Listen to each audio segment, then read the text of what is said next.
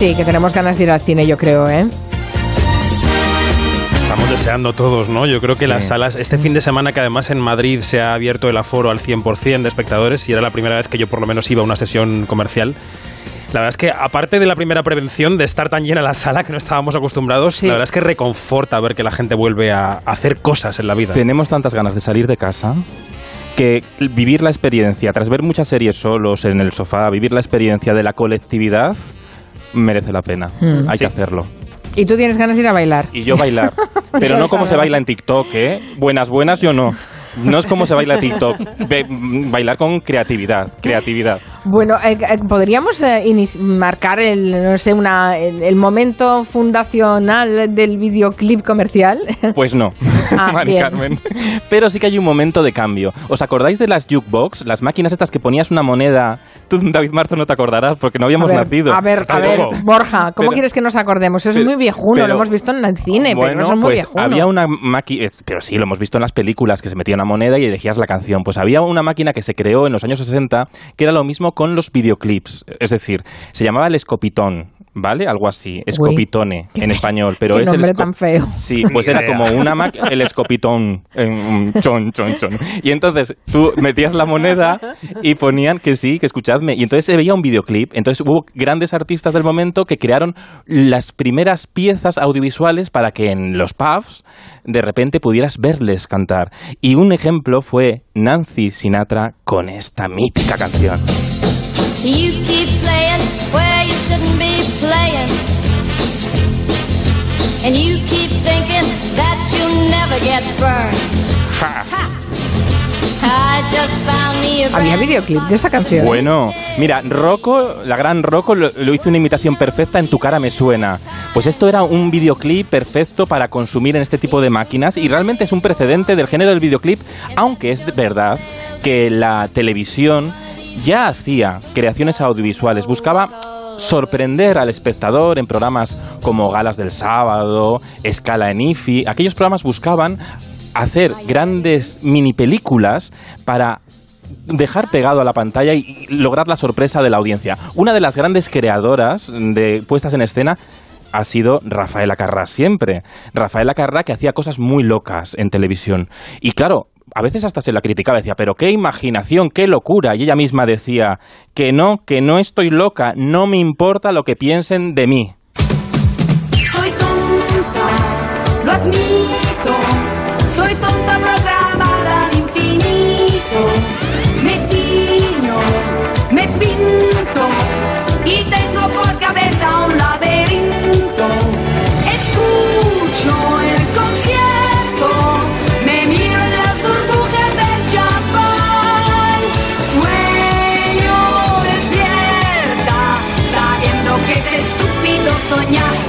Loca estoy. Las letras de verdad de Rafael. Que me estás pisando el estribillo, Mari Carmen.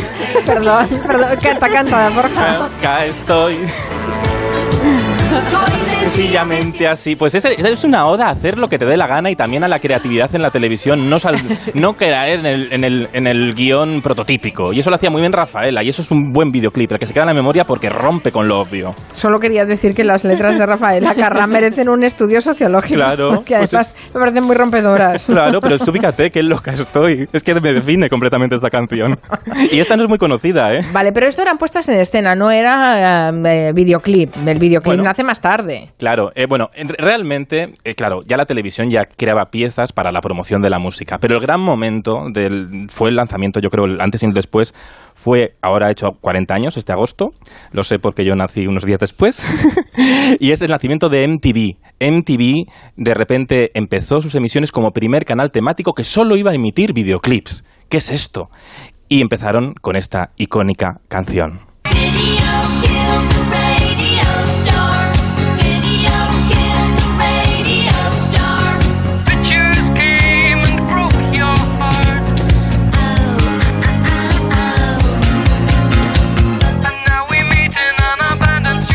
Bueno, ha servido para ilustrar tantos reportajes Bueno. y tantas cosas sobre la evolución de los medios de comunicación. Pero fíjate, ¿eh? que el, el- el videoclip no mató a la estrella de la radio. La, la radio sigue mm, laten- latiendo y en cambio MTV se ha tenido que reinventar. Porque claro, como los videoclips ya se ven en YouTube, nadie espera a, a encontrárselos en un canal temático. Directamente pones el nombre del artista que quieres ver y lo encuentras en YouTube. Entonces MTV al final se ha convertido en un canal de telerrealidad, de realities juveniles, locos, Gandías Sores y estas cosas. ¿Cómo ha degenerado entonces? Eh, Ahora, entonces, en realidad, la, la estrella de YouTube sí que mató al canal de videoclips.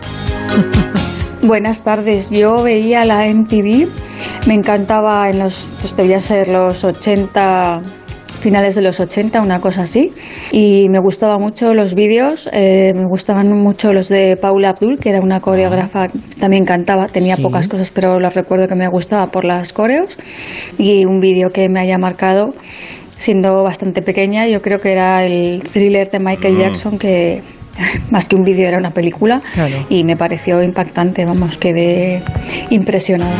¿Quién no? ¿Quién no recuerda el momento en el que se estrenó Thriller? Bueno, es que era una película, duraba 13 minutos, duró 13 minutos, se generó un acontecimiento, una premiere en todas las televisiones del mundo para ver aquel Michael Jackson protagonizando su propia película para promocionar su nueva canción.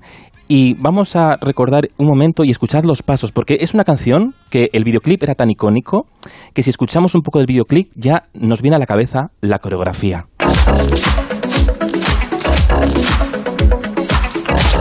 David Martos la está haciendo. Mentira. Bueno, Guillem Zaragoza, porque está en la redacción, no lo veo, pero seguro que también lo hace.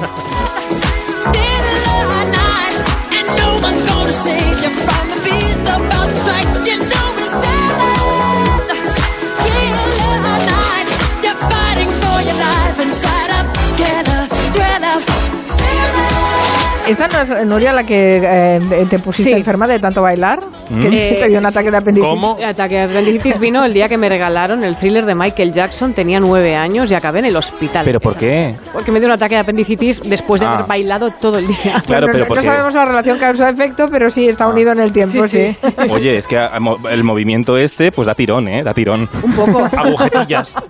da plato. Oye, esto era el año 82. En el año 84 hubo otro videoclip que también alguien que no caminaba zombie, caminaba muy bien, con mucho glamour, con mucha seguridad, con mucha fuerza, y es el videoclip de Tina Turner.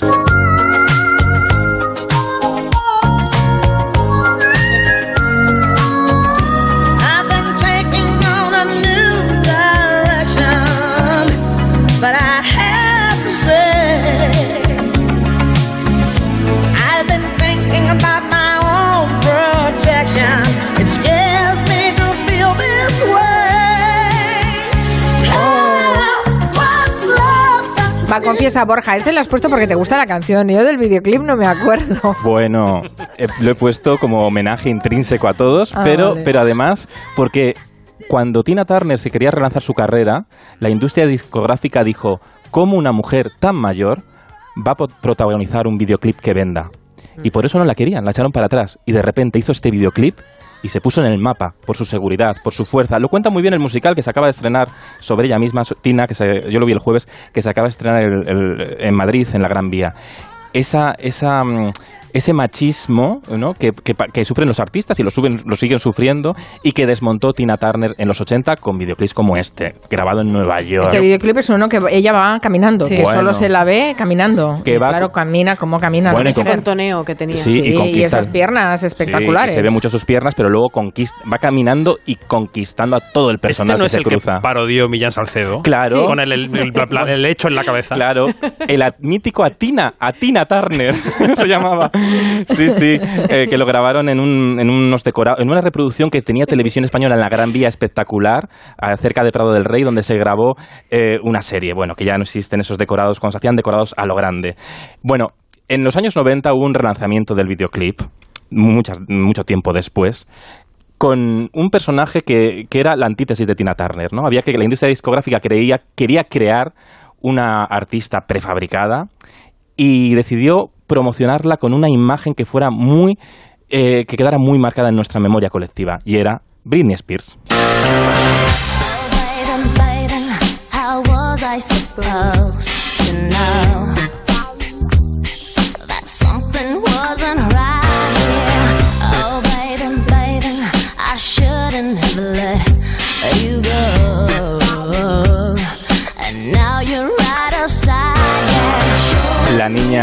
La niña sexy que se incidía mucho que era virgen, toda esta cosa. Pero este videoclip, cada plano del vídeo valía para póster. O sea, cada plano estaba pensado para conquistar y para que te quedaras con él y que lo pudieras prácticamente imprimir y colgarlo en la pared de adolescente efervescente, ¿no? Estaba muy bien planificado para, para quedarse en nuestra memoria un producto de marketing totalmente y que triunfó. Vamos que sí triunfó. Bueno, triunfó y fue un desastre para ella, Para porque ella, desde sí. luego la historia es terrible. No supo digerir la fama. Cuidado, iba con esa ropita de escuela, también con su chándal, enseñando el Mm. ombligo. Nosotros en España también teníamos mm, chándal, teníamos artistas con chándal. En Pero- aquel pero mismo, no así, ¿eh? En aquel mismo año, calla, calla. En aquel mismo año... Eran bombachos. Un poco bombachos, Caico, sí. En aquel mismo año, es el mismo año, 98, en España, en la mm, playa de la Concha, en San Sebastián, pues estaba la oreja de Van Gogh haciendo su videoclip mítico. He soñado siempre chándal. con poder El chándal, sí. sobre un lecho de algas y Yo había pensado en Rebeca, fíjate. Es una mezcla.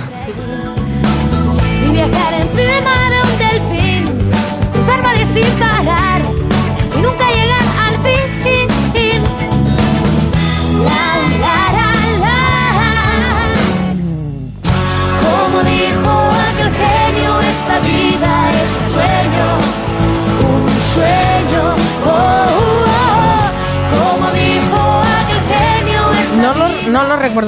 que tengo muy Bueno. poca memoria para estas cosas, de verdad. Es que esto Iban es- con chándal en la playa de San iban- Sebastián, Sí, además ¿la se meten, con, se meten con la batería y todo en, la- en el mar y todo es muy curioso este videoclip. Os recomiendo que lo veáis.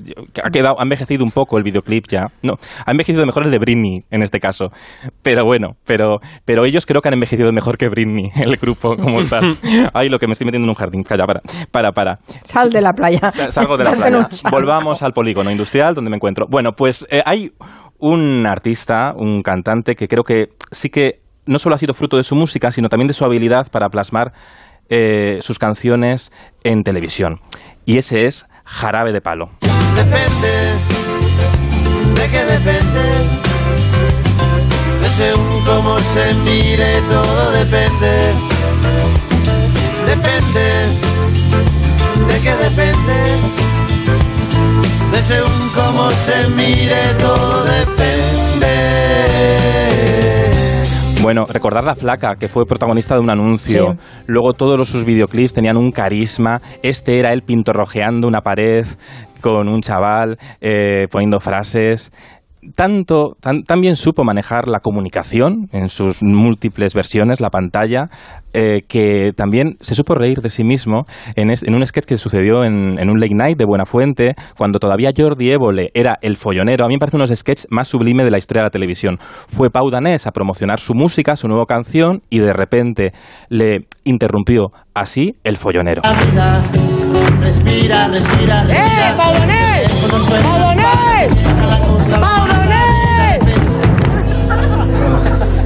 Eh, ¿Esto què és? Això què és, el disco nuevo? Sí, això és el de sempre, home. Porta fent lo mateix, porta 40 anys fent lo mateix, home. Des de la flaca que no fa res, tio. Perdona, perdona. Però què Home. fa? Què fa? Aquí parlant amb el Padonés. Però com si... Perdona. Home, bonito, depende, és lo de sempre. Es, a ver, este Aunque lo diga en catalán se entiende Sí, perfectamente. se Le está entiende. recriminando que siempre hace lo mismo. Sí. que las se parecían un poco, depende, bonito. Qué buen sketch. Eh, hubo mucha gente que se lo creyó. que los buenos sketches al fi- final hay siempre alguien que se los termina tragando. Lógicamente estaba preparado, estaba pactado. Y luego a Pau Danés se los seguían recordando en Latinoamérica. ¿Pero qué te hicieron en España con eso? No, no.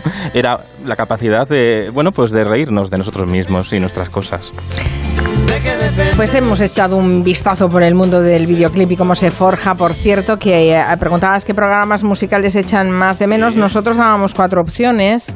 Eh, Lata de Bonito eh, nos dice que para ella fue Musical Express el mejor. Ese no Mm. estaba incluido en las, en las cuatro opciones, pero Claro. es que realmente era posiblemente uno de los mejores programas de música que se han hecho en este Sí. país. Y aprovecho para enviar un saludo y un cariño a Ángel Casas, que lo está pasando mal eh, por motivos de salud, pero que bueno, que Mm. Gran tenemos que reconocer muchísimos méritos y es Bueno. un maestro de periodistas y de periodistas musicales sobre todo.